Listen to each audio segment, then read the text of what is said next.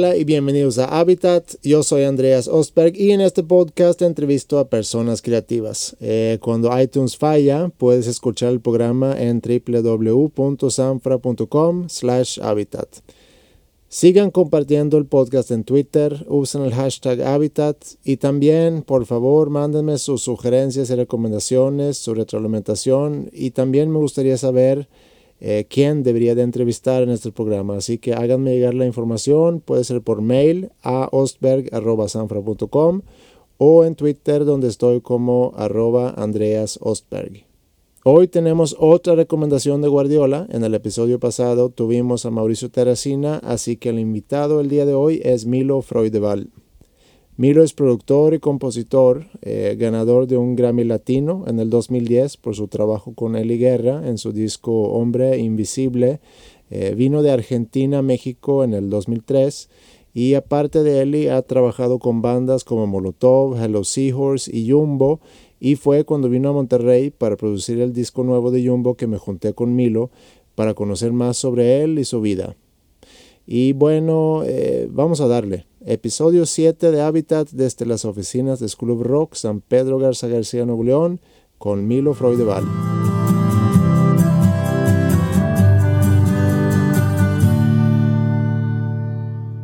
¿Cómo, ¿Cómo empezó todo para ti? Eh, en cuanto a la música, pues digo, creo que siempre me acuerdo de cosas musicales porque, digamos, mi familia, todo el mundo toca un instrumento. Siento que mis primeros juguetes y mis primeros recuerdos con, concretos son con un instrumento. Eh, digamos, desde muy niño eh, recuerdo estar subido un piano, eso es lo que más, o sea, el primer recuerdo que tengo y cosas muy vívidas así de estar sentado al piano y el sonido y esa fascinación por, por cómo sonaba esa cosa, ¿no? Y eso es lo que yo siento que es como un comienzo para mí, ¿no? Este, que tiene que ver con la música y tiene que ver con, con la vida en general. No, no, recuerdo haber hecho otra cosa nunca, ¿sabes? O sea, no, no, no tengo muchos recuerdos de la escuela, por ejemplo. Casi todos mis recuerdos de niño o como una cosa de origen están emparentados un poco con la música.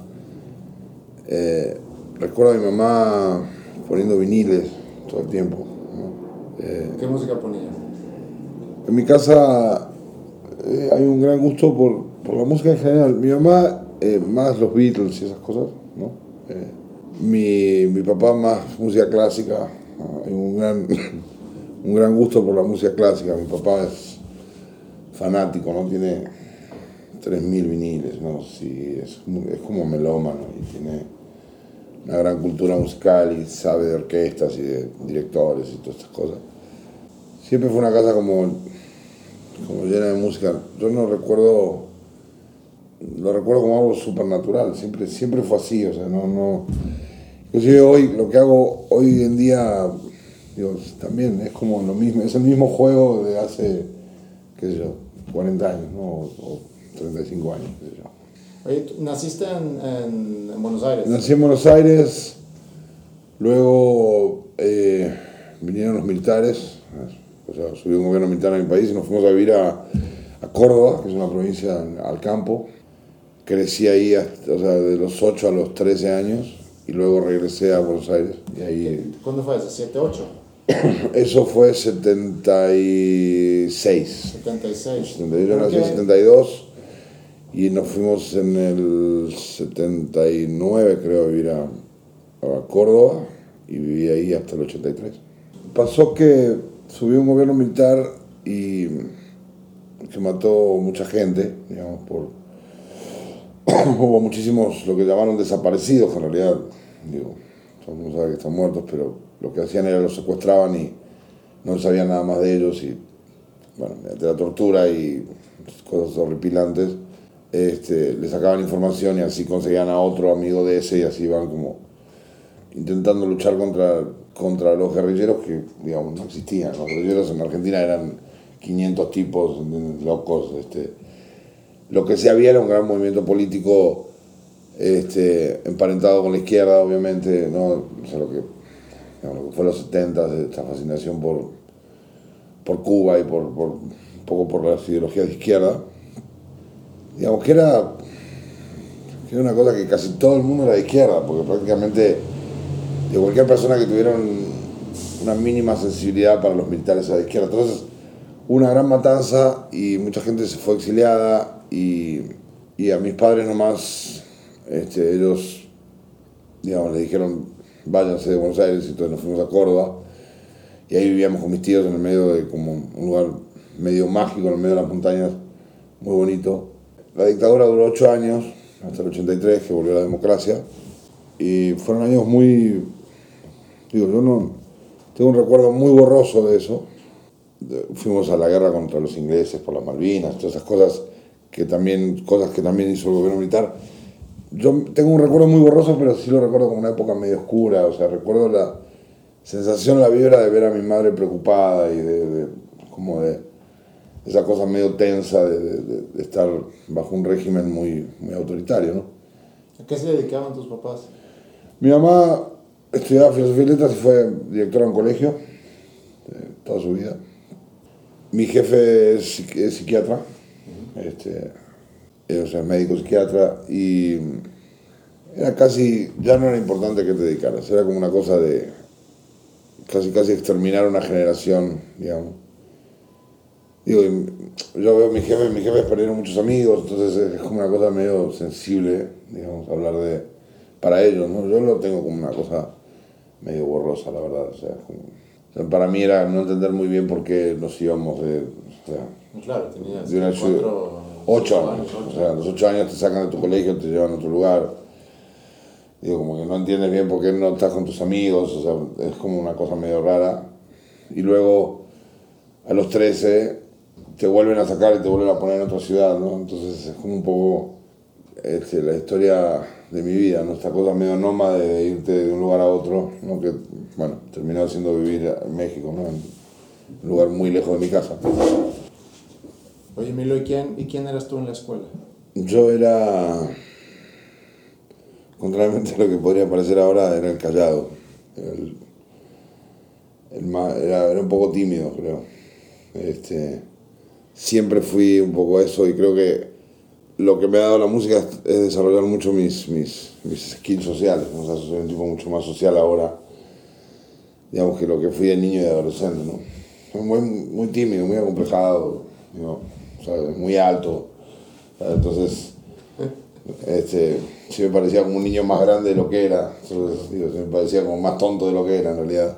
Y entonces eso siempre era como motivo de burla y, y digo, los niños pueden ser muy crueles, entonces digo, era, como una etapa complicada. Digo, también pasó que yo vengo, digo, lo que yo te, decía, como mi papá en realidad fue el segundo marido de mi mamá, mi papá y mamá se divorciaron cuando yo era muy niño entonces eso también creo que hizo un poco que las cosas fueran más complejas, digamos, este, esta sensación de un poco del abandono y de, yo que ser un niño así como cuando llega el, momento de tener que lidiar con las, con las chicas, digo, eh, fue creo que es el peor momento del, mundo, ¿no? O sea, sobre todo si eres tímido, ¿no? Este, y eso es algo que nunca se aprende a, la buena, ¿sabes? Siempre se aprende a la mala, ¿no? Y de adolescente a los 14 formé, hicimos una, una, banda de rock. O sea, yo estudiaba música clásica desde muy niño, de los 9 años, estudié música clásica, piano. ¿Quién te, ¿Quién te introdujo a la música? Mi mamá, me sentaron, a todos nosotros, o sea, me sentaron un piano a los 9 años y no me dieron muchas soluciones. me dijeron, bueno, vas a estudiar piano. O sea, esa cosa medio setentera de que el niño además de la escuela tiene que estudiar un idioma, un instrumento y hacer deporte, ¿no? O sea, es como esta cosa medio, medio de esa época, ¿no? Que era como, bueno, tiene que saber inglés, este, tiene que tocar un instrumento y tiene que, no sé, jugar básquetbol, que yeah. Como era alto, pues a jugar básquetbol. Y tuve una maestra, una maestra de lujo cuando era niño, una entrenadora de pianistas extraordinarias llamada Elsa Galante, que fue maestra de extraordinarios pianistas clásicos de mi país. Realmente una tipa que con un gran talento y con un gran sentido de con un gran amor por la música y por enseñar música, por transmitir conocimientos. Es una persona, creo que fue una de las más fundamentales en mi vida, que a la vez de tratar de lidiar con mi carácter y mi, un poco mi rebeldía, fue la que me sacó de la música clásica, fue la que me dijo, tú nunca vas a ser un músico clásico, eres demasiado curioso, ¿sabes? es un tipo que le gustan demasiadas cosas, ¿sabes? O sea, te gusta la música clásica, te gusta el rock, te gusta tocar la guitarra, te gusta tocar el piano, te gusta cantar, te gusta hacer grupos de rock, te gusta, o como siempre he sido un poco disperso, y digo, para la música clásica, sobre todo si quieres ser instrumentista, tienes que tener una disciplina de tocar el instrumento 10 horas al día, ¿no? Y yo no tenía esa disciplina. La tuve algún, en algún momento, pero siempre me distraí como me resultaba sencillo, digamos, de alguna manera. O sea, me aprendía las cosas de memoria, entonces ya no, no o sea, las partituras ya no las leía, o sea, una vez que me las aprendía ya lo sabía así rendía los exámenes y demás. Entonces esa persona fue súper importante para mí y eso fue todo un camino así, después conservatorio un poco, este, pero bueno, la cuestión es que a los 14 años ya teníamos una banda de rock, digamos, y nos creíamos super cool, no habíamos tocado nunca, pero ya teníamos manager, ya teníamos look, ya teníamos ¿sabes? fotos, este, nunca habíamos tocado. Este, y todo. Todo, todo, teníamos una organización ahí y, en la escuela era una cosa rarísima, porque en la escuela teníamos una fama de ser buenos y nunca habíamos tocado. Este, y realmente éramos patéticos, era, era muy malo. Este, ¿Y qué tocaban? ¿Covers? No, al principio era una mezcla, tocábamos como covers. Digamos, era como una cosa medio dark, acá psicodélico dark. Era una mezcla extrañísima porque, digamos, uno en la escuela se junta a tocar con los que puede, o con los que tocan. Entonces, a uno le gustaba el heavy metal, el otro, ¿sabes? Entonces nunca es como un mejunje ahí de que tratas de una canción con un sonido espantoso. ¿Cuál era tu rol en la banda? era el tecladista y un poco componía junto con el cantante. Ese ha sido un poco mi rol toda mi banda. Y cuando grabábamos era como un poco el que. O sea, yo creía que sabía algo de grabación, no, tenía idea. Y tengo unos primos más grandes que, que, que eran músicos, eran músicos de rock en Córdoba. Y entonces en mi casa, en mi casa cuando yo era preadolescente o adolescente había una porta estudio y había, había un piano Rose, por ejemplo.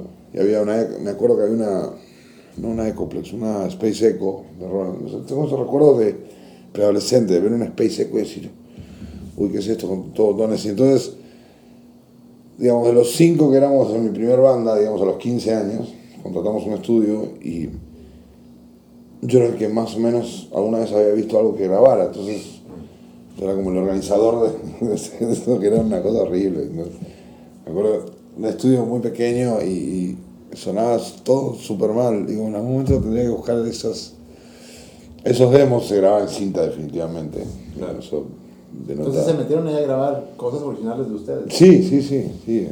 Compuestas por ti y por el vocalista. Compuestas por mí y por el vocalista. Es una cosa rarísima. Eh, realmente los temas eran muy graciosos y querían ser muy contestatarios y, sonábamos realmente mal y obviamente el primer shock de entrar a un estudio es una cosa inolvidable, ¿no? A mí ese lugar me parecía Abbey Road, ¿sabes? Era un estudio, creo que era más, el control era más chico que este, mucho más chico que este cuarto, y había una máquina Tascam de ocho canales y una consola Tascam, no sé, ni, ni, ni recuerdo bien, pero una cosa muy precaria, ¿sabes? Muy, muy precaria. Yo tenía un instrumento muy malo, no sé, ni, recuerdo qué era. Bueno, todos teníamos instrumentos, bueno, y así todos lo grabamos y, hicimos nuestros cassettes, porque eran cassettes. Y los, o sea, teníamos el, el, tupé de venderlos en los shows que hacíamos en el colegio. ¿Pero eran ustedes los, los eh, pioneros de, de, la escuela o había también otras bandas que hacían música? Y, por ejemplo, a la escuela, en mi misma escuela estaban los fabulosos Kylax, por ejemplo. ¿Ah, sí? Claro. Entonces, eran ellos, nosotros y alguna otra banda más, ¿sabes? Soda Stereo. Sí, nosotros no, no. no, ellos eran de otro barrio, inclusive. nosotros éramos los raros, los Kylax hacían Sky y había otra banda que no me acuerdo cómo se llama, creo que se llamaba Manix, que era una banda de, como de rock and roll, Lazy DC, pone tú, ¿no? Y yo, según esto, yo era como dark, ¿no? Pero a mí siempre desde, desde niño me gustaba todo, o sea, yo escucho... ¿Te acuerdas del primer disco que compraste? ¿Qué fuiste a comprar? Que fui a comprar, sí, Dinastía X. Este, ese fue el primer disco que fui a comprar, de niño, de 9, 10 años, no sé. Este, y después, mi padre de sangre me regalaba muchos discos, de hecho tengo ahí, tengo marcados Abbey Road y Sgt. Pepper originales que él me los regaló. Siempre consumí un poco de todo, entonces me volví un poco el tecladista de todas las bandas del colegio, ¿sabes? Entonces tocaba con rock and o sea, los shows, en los festivales del colegio tocaba rock and roll con una, y después tocaba con mi banda, y después tocaba con otra, y así. Entonces era muy gracioso porque, claro, y no era porque yo era muy bueno, sino porque había un tecladista, ¿sabes? Una cosa, no es como ahora que hay como, o sea, otros ámbitos de internet y todo el mundo mínimamente puede acceder a una escuela donde le enseñen. En esa época había una escuela de música clásica y cuando yo cumplí, qué sé yo, 15, 16 años, abrieron una escuela de música popular muy, muy precaria, o sea, muy empezando, que a la vez me quedaba lejísimo, entonces o sea, era o estudiabas música clásica o estudiabas música clásica, era como, no había opciones. Y después tenías que como que pensar cómo trasladar eso que te enseñé, o sea, cómo después de venir a tocar un concierto de Mozart vas a ensayar con tu banda. Pero seguías tocando música clásica. Sí, sí, sí. De hecho, de hecho después estudié composición. Yo hago, además de disco de rock, hago scoring para cine muchísimo. Sí. O sea, hago, compongo bastante para cine y para, y para tele. Y es algo que me gusta mucho, es, es como mi costado académico, pues. ¿no? Y ahora vengo a tocar en Bellas Artes con un proyecto de música contemporánea rarísimo. Es, o sea, tengo como mi parte... Pero es algo que te sale muy natural por haber siempre tenido esa, esa curiosidad o, o te tienes que cambiar como un switch cuando vas a enfocarte a... Ahora me, ahora me cuesta más, porque, digamos, antes como que de alguna manera mantenía cierta... me mantenía tocando más eh, cosas complicadas. Entonces ahora cada vez que tengo algo como lo de Bellas Artes me tengo que sentar a estudiar, o sea, las partituras, tengo que como que... me es más difícil switchar porque estoy más metido... Sí, estos últimos dos años he estado más metido en producir. O sea, me han tocado como tres o cuatro discos seguidos que me han llevado a que los últimos años realmente no he tenido tiempo tanto, por ejemplo, de... O sea, hice algunos proyectos, pero hice menos proyectos para cine. Porque bueno, la chamba se fue yendo hacia allá y yo me fui yendo con la chamba, digamos. Y de- de- después de lo o sea, después del Grammy con Eli, como que eso también... Sea, como yo estaba en el mapa más como compositor de cine que como productor de rock y después de lo de Eli, digamos, el teléfono empezó a sonar más hacia el lado de producir discos. Sí. Digo, y, y bueno, nada, digo, es eso. Pero sí, si hago un switch, me ha pasado de venir de grabar, no sé, con, con Dirty Karma o con, no sé, con quien sea, 12 horas y tener que meterme, sentarme al piano a componer una cosa. Y sí, sí lo hago con, con bastante naturalidad. Oye, regresando un poco y tratar de agarrar también un poco más de, de cronología. Entonces, estabas en Buenos Aires, tenías tu banda de rock, Ajá. seguías tocando música clásica Sí. y estabas componiendo. Cuando empezabas tú a componer, Ajá. ¿era luego, luego con música rock o era un- con un enfoque a lo mejor más hacia lo clásico?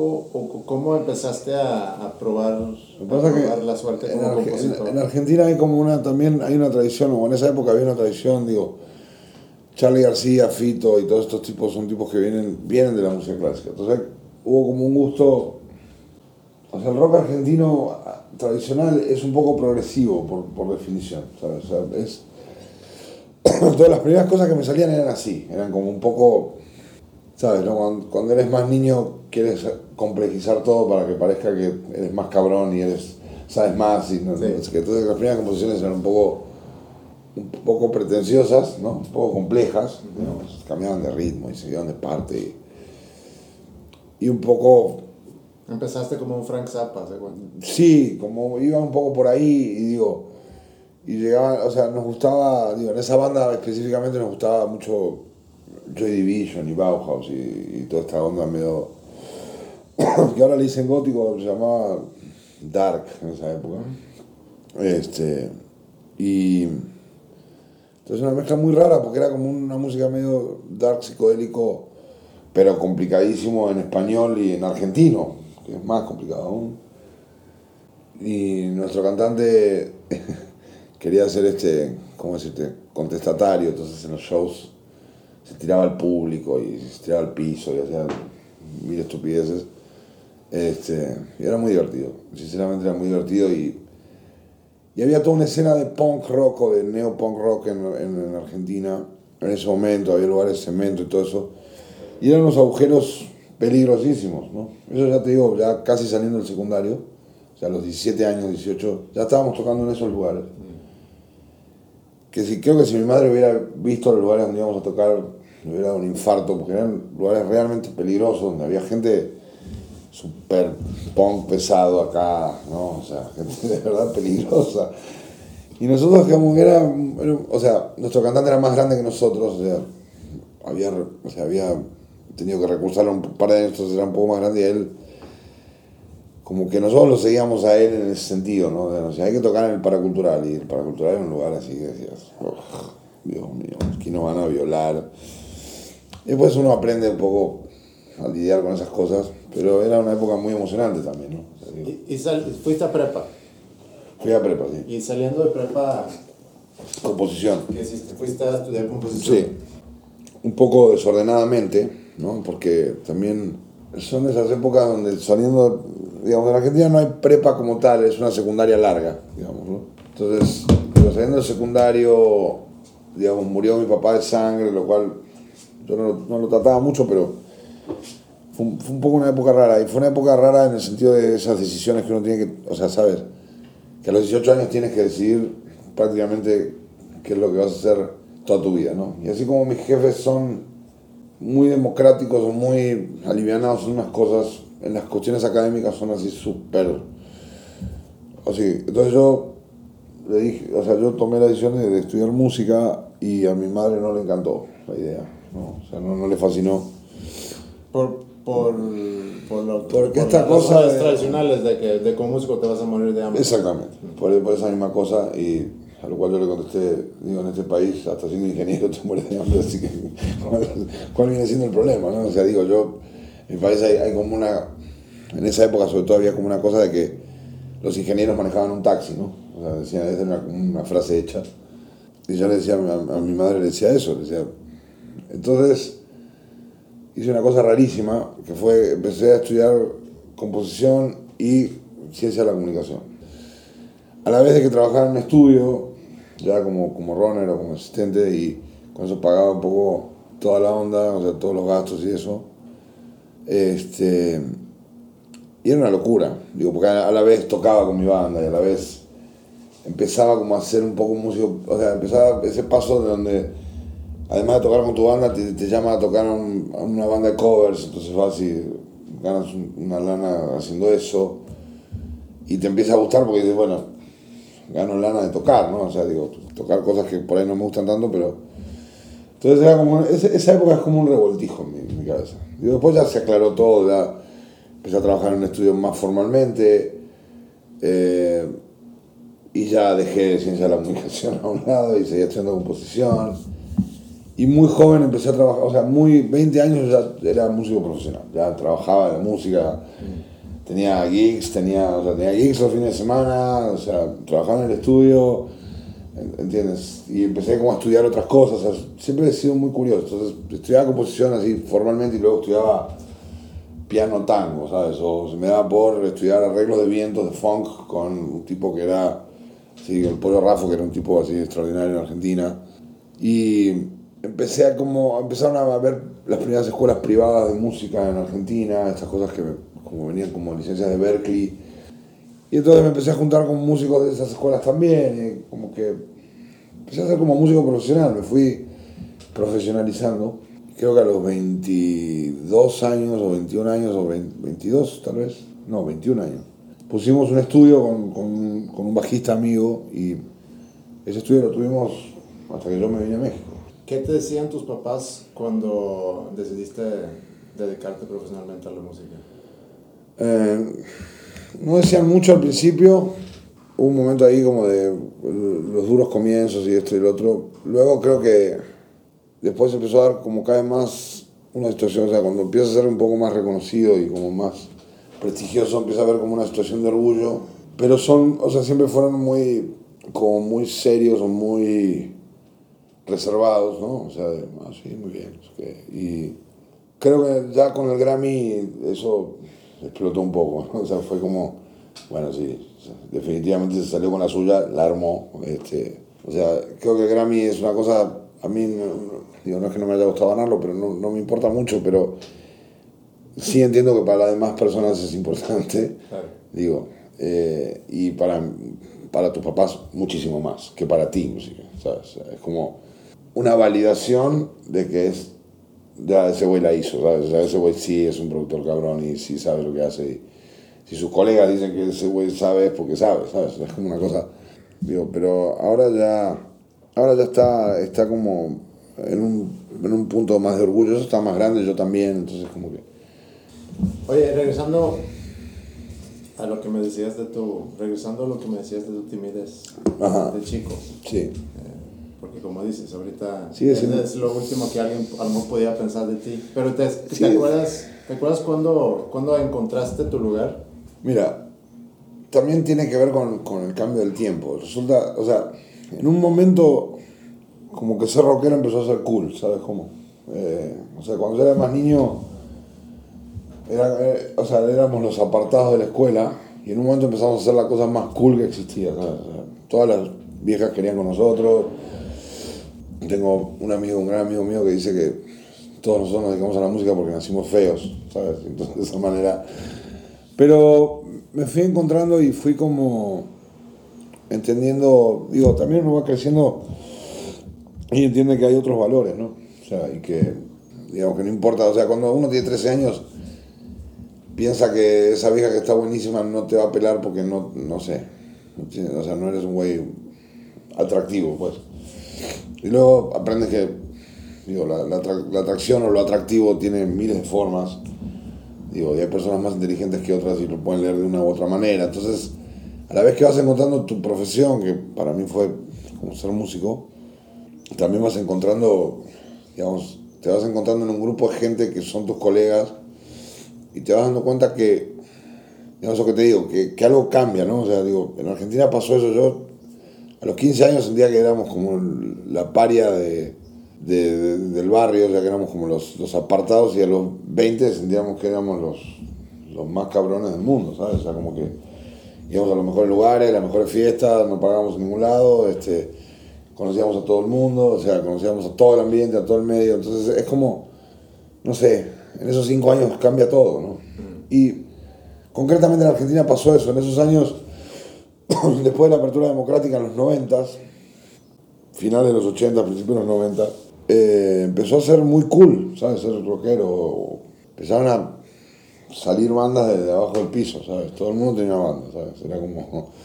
Lo cual, digamos, le hizo muy bien al rock argentino, digamos, pero creo que a los 20 yo ya estaba acomodado, o a los 21 ya me sentía, o sea, trabajaba en un estudio de grabación, ¿sabes? eso es como también me entró el gusto por, además de la música, o sea, como que los ingenieros del estudio donde trabajaba me, empezaban a enseñar a grabar y estas cosas de conocer los micrófonos y grabábamos en cinta y cortar cinta y todas estas cosas que eran como, eran como cosas que yo había leído. También hay que entender que no había la información que hay ahora, ¿no? O sea, no hay internet, ¿sabes? Entonces yo me acuerdo que para conseguir libros especializados, digo, yo acabo de leer la biografía de Guy Femery, que fue el, ingeniero de los Beatles. Eso no existía, ¿sabes? O sea, entonces comprabas un disco y lo abrías y ibas a ver quién lo había grabado, dónde se había grabado. Entonces empezabas a saber de estudios, Abbey Road, eh, Trident Studios, esto, lo otro. Era muy poquita información, ¿sabes? Era, sí, era poca información pero también otra cosa que tenía eso, es como dices, cuando comprabas el disco, empezabas a abrirlo, te dejaba mucho a la imaginación, entonces... Era como un mundo de fantasía, yo tengo esa sensación de, tengo ese recuerdo muy vivido de, de cortar el, el, el, nylon donde viene el vinil y oler el vinil, o sea, esa cosa de que sea, digamos, no quiero sonar a, a, un señor viejo quejándose, pero sí se ha perdido un poco, digo, no estoy en contra de lo digital, ni mucho menos, digo, de hecho me encanta, me parece, pero sí esa, esa había, como tú dices, había como un espacio de fantasía, ¿no? De que uno se imaginaba cómo habrá sido el lugar donde se grabó esto. No sé, a mí siempre me interesó esa parte, ¿no? O sea, la, vibra de cómo habrá sido ese momento. O sea, el otro día veía un documental sobre la sede del Moon y David Gilmour dijo una cosa bellísima. Dijo, sea, le preguntan qué te hubiera gustado con respecto a la sede del Moon. Y el tipo dijo, escucharlo por primera vez.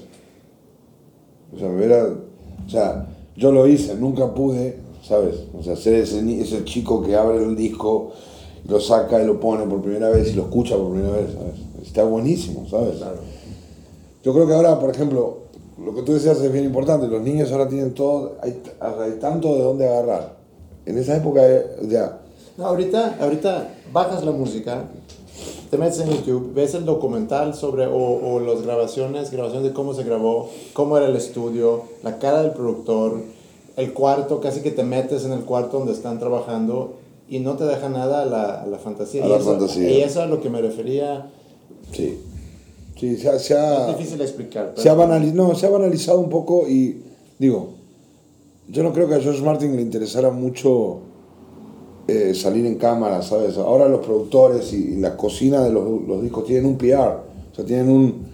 No, eso es contenido que vale dinero, o sea, si tú logras entrar con una cámara donde estamos grabando, no sé, por ejemplo, si te ahora el disco de Jumbo, ¿no? Y meterte en el estudio, este, la gente quiere consumir por ahí más eso y, y saca, obviamente, se saca, o sea, sacas data de ahí, aprendes, pero sí siento que, digo, ni, ni mejor ni peor, hay algo que se perdió, ¿no? Porque antes yo escuchaba un sonido en un disco que me gustaba y no tenía ni la menor idea cómo había sido hecho, porque no tenía acceso a la información de qué pedal se había usado o qué amplificador se había usado. Entonces yo, intentando por ahí copiar un sonido, logras otro, ¿sabes? cómo? O sea, Claro. es una cosa de creatividad. Claro, no, y, y- y sí, y muchas cosas que in- inventos, pues estás tratando de hacer una cosa y, sale otra. y sale completamente otra. Como bien dices, era lindo ese momento de abrir un disco y ir a fijarse quiénes habían tocado y, ¿no? y dónde había sido grabado. ¿no? Era como un momento, creo que se ha perdido un poco, este, y más con esto de, de la celular manía, digo, de, ¿no? O sea, a veces pienso que estamos más preocupados por estar en Instagram que, que por hacer una buena canción, ¿no? Entonces, digamos, una buena cosa es apaga tu teléfono, agarra tu guitarra y ponte a hacer una canción. ¿no? Y luego vendrán las fotos en Instagram y en las revistas y te harán entrevistas. Pero primero, lo primero, lo primero sigue siendo sentarte con tu guitarra y hacer una canción. Ahorita vas a un concierto y, y ves a la mayoría del público con, con su celular en la mano tomando fotos. no ve el concierto. Y no ven el concierto. Oye y es... Yo no sé para qué es eso. O sea, ¿por qué lo vas a volver? Vi un, un- una rutina de Louis C.K. se quejaba de eso, de que vas a ver la recital de tu, de tu niño en el colegio y ves a todos los papás con, con, las, eh, con los Los iPads, iPads. enfrente de la cara. ajá. Entonces, en lugar de verlo en vivo, Lo ves por el iPad de prefieren verlo por el iPad Eh. y luego vienen a su casa y nunca vuelven a, a ver ese video. Está muy, muy, muy bueno. Con los- te- tengo buena onda con los DJs y el otro día en, en el Instagram de uno de ellos vi una cosa muy simpática que es que en sus conciertos ponen un cartel que dice eh, no pagaste la entrada para ver el concierto a través de tu iPhone, ¿sabes? Ajá. O sea, es Sí. como una cosa así, o sea, por favor baja tu iPhone y, ¿no? Sí, O sea, disfruta el show. disfruta el show. Aparte lo que decía Louis C.K. es, aparte lo absurdo que es que prefieres verlo a través de tu pantalla. Imagínate la experiencia de los niños, haberlo ensayado para presentárselo a los papás y lo que ven nada más son, es esto. Sí, claro. No ven a los papás, ven las pantallas. Oye, ¿tú, tú llegaste a, Monter a Monterrey, perdón, tú Al llegaste 2003. a Argentina 2003. 2003. Eh, Pues. sí, me, me, me- o sea, digo, la crisis fue una cosa ter- terrible. Eh, fue un momento muy malo a, a nivel económico y muy malo a nivel trabajo. Creo que fue el momento donde yo tuve que regresar a hacer cosas que por ahí no me encantaban, ¿no? después de haber conseguido como cierto prestigio, cierta, cierto lugar en el medio, pues no había trabajo para nadie, hay que regresar a hacer lo que había que regresar a hacer, inglés, digo, eh, mezclar programas de televisión, lo que sea, digo, y se hizo ese año. Los ingenieros a manejar taxis. Los ingenieros a manejar taxis. ¿Empezó la fuga de gente luego, luego? Sí, sí, y además, digo, o sea, se estaba, antes, de, que, antes del 2001, la gente se empezó a ir y entre el, entre el 2000, 1999 y el 2000 se empezó como a polarizar la situación, política me refiero. Mm. O sea, justo en esos años empecé a trabajar en un estudio muy grande con un, con un maestro mío de la carrera, tenía un estudio gigantesco, hacía muchos jingles y muchas músicas para pelis, para programas de tele, y empecé a hacer un programa para... Empezamos a trabajar con productores mexicanos. O sea, hicimos una miniserie para España y justo después de eso, fue en el 2002. Empecé a trabajar en ese estudio que era un estudio gigantesco, hermosísimo, que era una torre, o sea, el estudio eran tres pisos en una torre con vista al río, increíble. Empecé a trabajar en ese estudio, hicimos una producción para unos productores mexicanos y esos productores mexicanos me, me llamaron para, para hacer una producción para TV Azteca quería hacer cine, ¿no? quería hacer seis películas, o sea, seis TV movies. Y me trajeron para que compusiera las seis. Al mismo tiempo yo ya me había hecho amigo de los Molotov, por otro lado, digamos. ¿Se conocieron en, Argentina? Nos conocimos en Argentina, sí. Nos hicimos amigos y toqué en obras con ellos. Y los Molotov ahora son, dos de ellos son mis socios en, el estudio que tengo en, México. Y entonces llegué, yo llegué a México para hacerlo de TV Azteca. Sí. Me daba como pena llamar a los molos, o sea, ¿sabes? No? Esas amistades de gira. Y luego, luego se enteraron que estaba aquí, me hablaron ellos y empezamos a hacer cosas. Este, me acuerdo que llegué y estaban haciendo el primer disco de Bengala. Y, y el estudio era una cosa, era como una cosa super hippie, así de, el equipo estaba todo como esparramado por diferentes lugares de una casa viejita, una casa de diseño así lindísima en Coyoacán. Este, y a partir de ahí empecé a trabajar en el estudio con Paco y Tito y un poco a organizar eso, esas cosas. También trabajé un poco con Miki en su estudio. A partir de ahí construimos el estudio en la casa nueva donde estábamos y demás. Y ahora es un estudio hecho y derecho, digamos, pero en ese momento era una cosa medio hippie, el equipo estaba en el piso, una cosa ¿Cuál fue la, la, primera banda mexicana que produciste aquí? La primera banda mexicana que produje fue Finde, eso lo produjimos eh, Mickey, Randy y yo. En realidad lo que pasó fue que lo iban a producir Mickey y Randy y se tenían que ir de gira y no había quien dejar y me dejaron a mí. Eso fue lo que en realidad pasó. Pero ese fue el primer disco que hice. O sea, disco así, más o menos formal. Digo, después el estudio, digo, ayudé a quien te puedas imaginar. O sea, el que pasaba por ahí yo le ayudaba, lo grababa. O sea, era un poco, al principio era un poco el todólogo del estudio, era el único que estaba. Entonces era un poco ingeniero, un poco asistente, un poco manager, un poco. Digo, hacía un poco de todo. ¿Y cómo es tu proceso con una banda? ¿Cómo, escoges las bandas con las cuales quieres trabajar? Cuando, ah. ellos, cuando ellos no te escogen a ti. ¿Tú te acercas a veces a bandas? Yo, eh, mira, lo no lo he hecho mucho, pero sí lo, sí lo hago. Eh, estoy muy en contacto con muchas bandas nuevas Concretamente me interesan más producir bandas jóvenes o de espíritu joven, digamos, o sea, cualquiera de los casos. O sea, me interesa mucho más las bandas nuevas eh, y estoy en contacto con muchas de ellas, digo, y en el estudio que, tenemos con Tito Paco funciona un poco de eso, de semillero de bandas, como de cantera.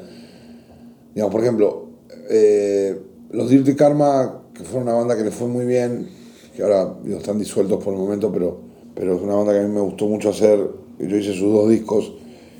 Llegaron al estudio con su demo, buscándome específicamente porque habían escuchado lo que yo había hecho, no me acuerdo qué era. Y me, me gustó mucho trabajar con ellos porque fue el primer proyecto que yo desarrollé, no solo a nivel musical, sino que ellos eran, eran muy chavitos todavía, bueno, muy chavitos, tenían 18 años, no eran tan chavitos, pero sí eran muy jóvenes y digamos, de alguna manera fue como ¿sabes? Asesorarlos también en otras cuestiones que no solo las musicales, ¿no? O sea, de un poco enseñarles cómo, cómo es el nombre del juego, ¿no? Así con, con, con varias bandas, pero, digamos, yo me he acercado a algunas sin tanto éxito, porque digo, también hay un punto donde, donde chocas con, con mi propia agenda, con la necesidad de la banda, con, con buscar tiempo. O sea, esos son proyectos que yo debo hacer en momentos donde tuviera agenda libre y, digo, y cada vez tengo menos agenda libre, es el problema, ¿no? O sea, me gustaría realmente poder decirte, mira, voy a tirar dos meses al año para hacer puros proyectos nuevos. Lo que sí hago mucho es, por ejemplo, ahora hice, mezclé una rola de Red de su EP, o sea, digo, voy haciendo como una rola, o sea, les digo, bueno, miren, yo puedo hacer una rola, ¿sabes? Juntémonos cuatro días, lo traqueamos, lo mezclamos y lo terminamos, ¿no? O sea, eso sí hago mucho. Digo, hacer discos enteros ya se complica un poco más. Para que yo haga una banda me tiene que gustar a mí, fundamentalmente. Uno, y dos, digamos, sí, últimamente estoy buscando que el, por ahí la calidad, digamos, más allá de la calidad musical, la calidad personal, más y más con los años hay una cosa importante en la cosa integral de la persona músico, ¿sabes? O sea, digo, siento que necesito convivir con ellos muchas horas y siento que tengo que estar cómodo. Digo, si no, prefiero no, ¿sabes? ¿Te ha tocado escuchar la música de una banda que te haya gustado mucho y luego conocerlos en persona y haber dicho, ah, siempre no? Sí, me ha tocado, que me pase eso, me ha tocado trabajar, por ejemplo, un poco con gente y no llegar a un buen puerto, así de, o sea, de hacer una, hacer una cosa, un proyecto y cerrarlo y decir, ¿sabes qué? Prefiero no más, ¿sabes? Nunca más, o sea, no sé si nunca más, pero creo que no hemos tenido feeling, digo, eh, parte un poco de la, creo que de, la cosa esta que la gente se toma un poco en serio, ¿sabes? O sea, digo, el músico de rock dejó de divertirse un poco, creo, ¿sabes? Esas cosas, eh, justamente esto de la media y de salir bien en la foto y esas cosas, creo que se empezaron a tomar un poco en serio a ellos mismos, ¿no? Y entonces te sacas unas, unas fotos, las pones en Instagram y crees que ya hiciste lo que tenías que hacer. Y lo que tienes que hacer es ir a sudar en tu sala de ensayo, en tu ensayo y hacer mejores canciones. ¿Qué tanto te metes en la composición? Pues con los años más y más, digo, hay material que te llega muy, muy empaquetadito, o sea, muy cerrado. Digo, caso con Eli, por ejemplo, menos. Eli lo trae todo más claro y no abre mucho el como el juego a esa cosa. Después lo demás te lo abre todo. O sea, yo con Eli trabajo, o sea, siempre es una tipa muy abierta. Pero, por ejemplo, con Hello Seahorse más, ¿sabes? Porque, o sea, no, no me meto si no siento que, que, que, que, las canciones necesitan un retoque, ¿sabes? Eh, o sea, o que, por ahí le falta un poco de trabajo. Yo creo que hay que entender que uno, se, o sea, digo, se enamora de su idea y de su canción. El, o sea, eso de que el primer esfuerzo, o sea, la música inspiradora y qué sé yo qué, la música inspiradora es trabajar un chingo. O sea, es Sí, ok, tienes una buena idea, o sea, primero detectar si tienes una buena idea. Si tienes una buena idea, ok, dale las etapas de desarrollo que creas que necesites, o sea, no te quedes, ah, ya está, aquí está la canción. No, espérame, o sea, a ver, o sea, podemos mejorar letra, esa melodía puede ser mejorada. Entonces, cada vez más, con los hijos sí compuse más, un proceso muy largo, me gusta mucho y que estoy bastante orgulloso de haber hecho, sobre todo porque fue un proceso muy lindo de componer juntos y de y después fuimos a, a, tocar a Coachella y pasamos ahí una semana en Palm Springs haciendo pre y fue un momento muy súper bonito. Por ejemplo, produje un disco para una chava de Detroit que se llama Jessica Hernández. Ella lo traía todo muy cocinado, yo arreglé más de lo que compuse. Aquí con los Jumbos sí, sí creo que fuimos un poco los cinco. Si bien ellos traían como unas ideas madres muy, muy concretas, hicimos cosas bastante cosas juntos, ¿no? Pero tú tienes, no que, son, no que sean demandas, pero tú tienes algunos requisitos cuando tú entras a trabajar con una banda, es decir... Sí, que tengan canciones. Bueno, es que digo que tengan canciones, obviamente. Pero que no, me refiero a que tengan canciones en el sentido más profundo. O sea, definitivamente hay un presupuesto básico que necesitamos para claro. grabar en las mínimas condiciones. Digo, y no es un presupuesto altísimo. Digo, yo entiendo perfectamente cómo se juega este juego o sea, cómo se juega el nuevo juego, de que no hay dinero, que ya no hay compañías discográficas, de que el futuro de los productores es, o sea, por lo menos en México, es asociarnos con las bandas y... Pero sí tiene que haber un mínimo, o sea, un mínimo dinero para que podamos tener una cierta infraestructura para grabar. Dos, eh, que haya buenas canciones. Y si no las hay, que trabajemos hasta que las haya. Eso es a lo que me refería, o sea, que, que te den libertad de poder realmente desminuzar una canción y reconstruirla desde... Eso se habla desde antes, yo creo que, yo creo que el músico que no, el músico que cierra la puerta y no deja entrar o no deja como participar... Pues para qué contratas a un productor. Exacto, mejor grábalo tú, o sea, contrata a un buen ingeniero y grábalo. Sí. Pero sí hay bandas que no, o sea, no creen en, como son más aprensivos en el sentido del control de las, de las canciones. Creo que es una cuestión de madurez. O sea, yo creo que Jumbo, por ejemplo, es la banda con, con la que una de las bandas con la que más cómodo me he sentido por la madurez y la tranquilidad con en el momento en el que están. Ya son una banda clásica y no tienen ya presiones de nada. O sea, realmente están en un estado de vida madura perfecto, ¿sabes? Es decir, vamos a divertirnos, vamos a hacer un buen disco que nos parezca a nosotros eso y que somos muy amigos ha abierto una puerta de, por ejemplo, toda la preproducción lo hicimos los cinco tocando juntos, casi ensayando. Eso es algo que a mí me hace meterme más en las canciones y poder como desmenuzarlas en mi mente mucho más concretamente porque estoy siendo parte de la banda, o sea, como un músico más. este, y eso hizo que también yo, ellos me dejaron, o sea, yo voy tanteando, digo, yo el primer ensayo, oigan, ¿no les parece que esto podríamos hacer esto, otro. Y obviamente, digo, siempre pasa lo mismo. Es como, si vas a tirar una idea en un estudio, en una situación de alta creatividad, tiene que ser una idea muy buena. Y si la banda recibe que estás tirando algo realmente poderoso, lo va a tomar. Nadie es tan estúpido como para, digo, para, este, dejarlo ir. para dejarlo ir. Digo, yo trato, sí, de, y, y también, digo, me meto en un terreno que es mucho más delicado, que son las letras. ¿Sabes? Porque una cosa es, digo, el, el rock en español es, es, muy difícil. Entonces, digo, sí soy un poco detallista, no en componer letras con ellos, sino sí en, oye, esta palabra suena raro. Sabes que esta frase es medio tonta, es medio lugar común. A ver, trabajémosla un poco.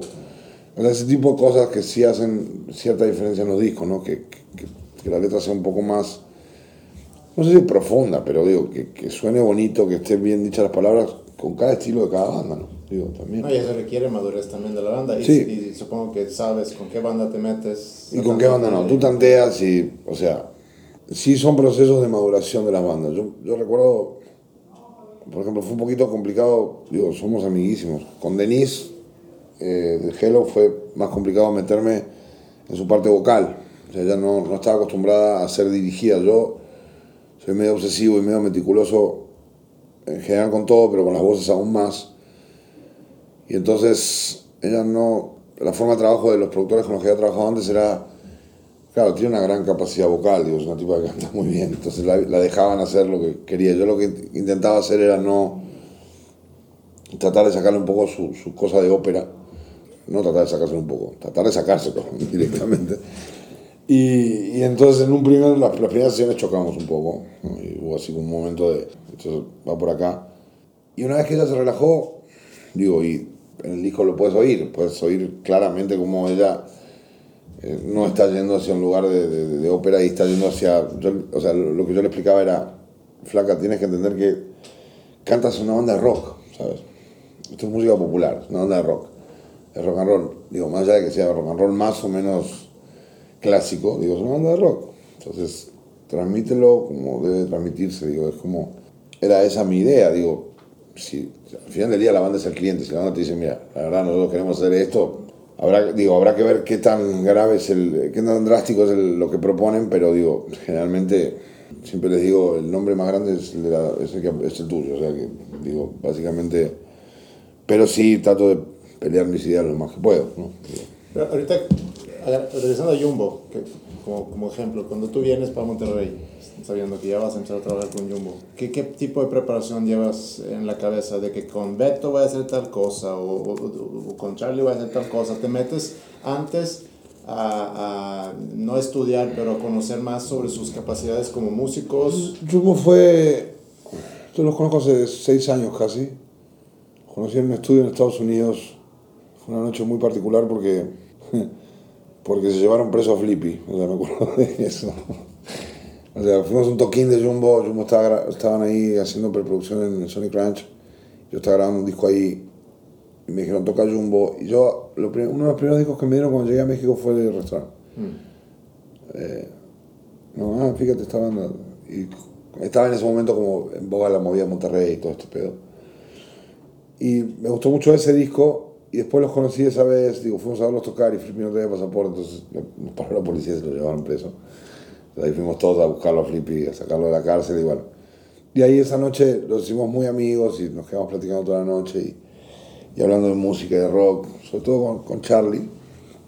Y entonces yo tenía como un background, yo los vi tocar en vivo esa vez y me impresionó mucho cómo tocan en vivo, ¿sabes? O sea, digo, sin temor a equivocarme, yo creo que Molotov, ellos y alguna otra banda son los mejores como ejecutantes, digo, estoy hablando específicamente ejecutantes en vivo, son impecables, ¿no?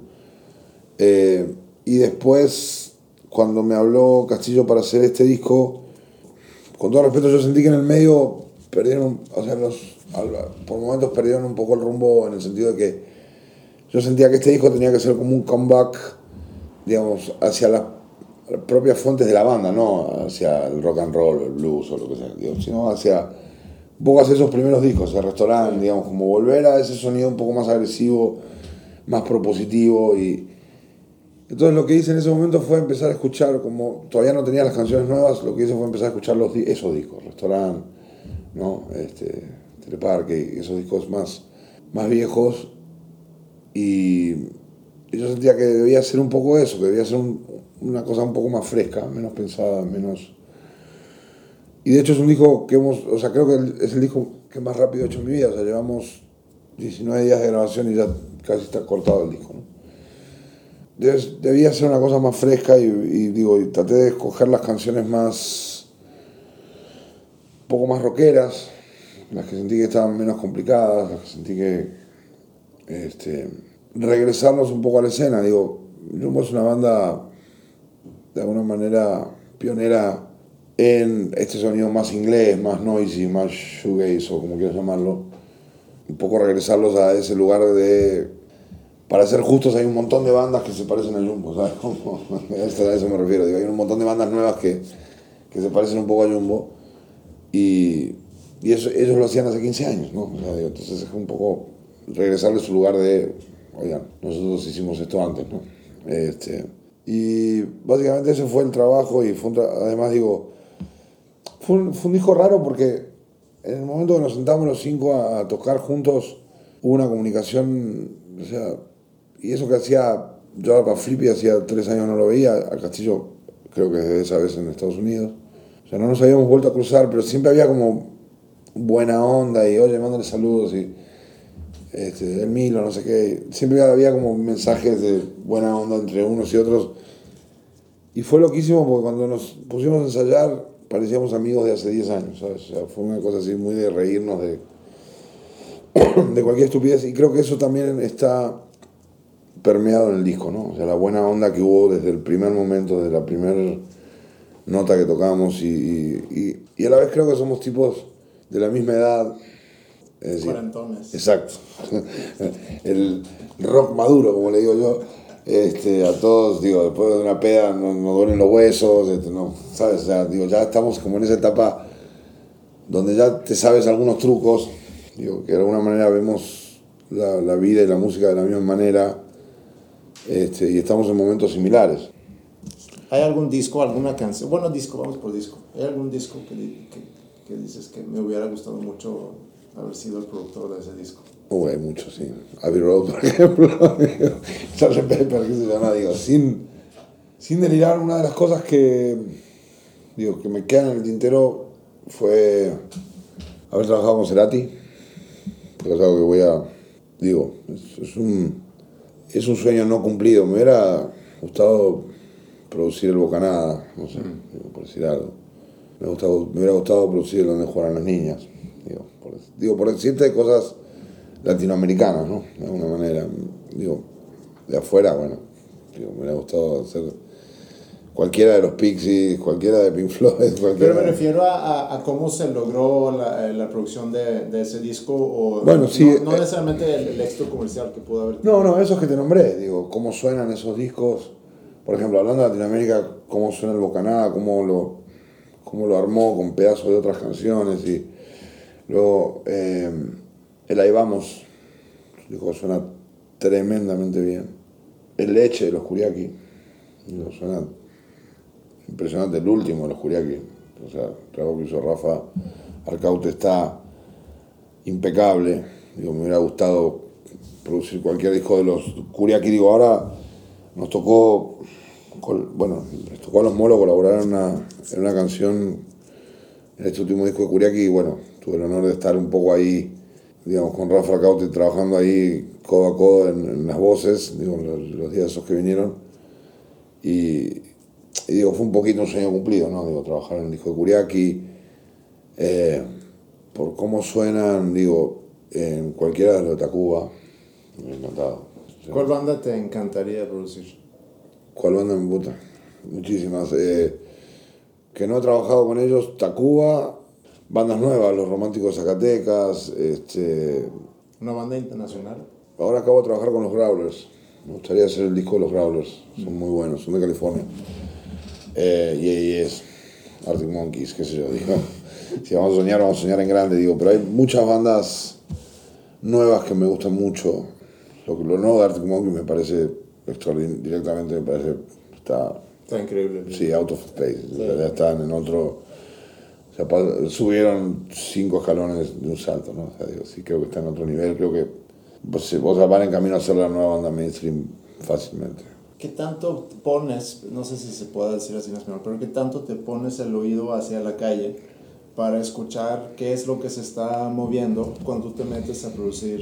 Todo lo que puedo. Me llegan muchos demos, muchísimo. todo el mundo me manda cosas. A veces, o sea, trato de escucharlas todas. O sea, generalmente lo logro. Este, pero sí estoy muy, o sea, sí estoy muy en la calle, eh, o sea, viendo cosas nuevas. Pero ¿qué tanto, ¿qué tanto escuchas lo que está sonando, lo que actualmente tiene un éxito comercial? ¿Qué tanto te dejas influenciar de eso cuando te metes a trabajar, como ahorita con Jumbo, por ejemplo? No, no demasiado. o sea, digo, soy muy permeable a las cosas que me gustan. O sea, tengo la suerte de, por ejemplo, los tres ingenieros con los que trabajo, o sea, Manny, que es el que vino a hacer el disco Jumbo, que, que vive en Estados Unidos, y Juan y Rich, que son los que trabajan en mi estudio, son muy jóvenes. Entonces ellos lo que hacen es, me seleccionan música nueva, digamos. Y yo creo mucho su criterio, porque digo, obviamente tenemos criterios similares. Entonces básicamente me bajan playlists en Spotify y yo, digo, cuando hago ejercicio, cuando puedo en el coche o lo que sea, pongo en, pongo en random esos playlists. Digo, y cuando algo me interesa, me fijo qué es. En Estados Unidos, en el rock and roll, lo que pasa es que el éxito comercial generalmente va ligado de la mano de bandas muy buenas, caso Arctic Monkeys, por ejemplo, Yes. En México no siempre es así, ¿sabes? O sea, muchas bandas que, que tienen un... O sea, o les va mejor en venta de discos por ahí, no son mi taste o mi cup of tea en cuanto a calidad, me refiero, ¿no? Sí. digo... ¿Hay algo que no te he preguntado que te debería, que te debería preguntar? Sí. ¿Qué? Eh, no, que, tú me deberías haber preguntado, no. No, no sé. No sé. No, creo que no. Creo que cubrimos todo lo que había para decir. Estuvo buena entrevista. ¿Quién debería de entrevistar? Eh, cualquiera de los tacubos eh, y colegas, definitivamente a Meme, un gran productor. Eh, deberías entrevistar a Jimena Saliñana eh, a Yamil Resk también. Oye, ¿y con qué canción tuya, puede ser composición tuya o una canción producida por ti, deberíamos en el programa? Eh, yo creo que yo elegiría tres. Una es eh, Colmena, de Eli. Otra es una que se llama Guacala que rico, de los Mortó. Eh, y otra es eh, Flotadera, de Gelósicos. ¿Cuál de las tres? Mm, es difícil elegir. Creo que Flotadera porque es la última, es la última que hice. Entonces, creo que por ahí sería, por, por actualidad sería esa. Flotadera. Sí. Va, vamos a terminar con esta. Muchas gracias por tu música, no. y gracias por la entrevista. No, por favor, cuando quiera.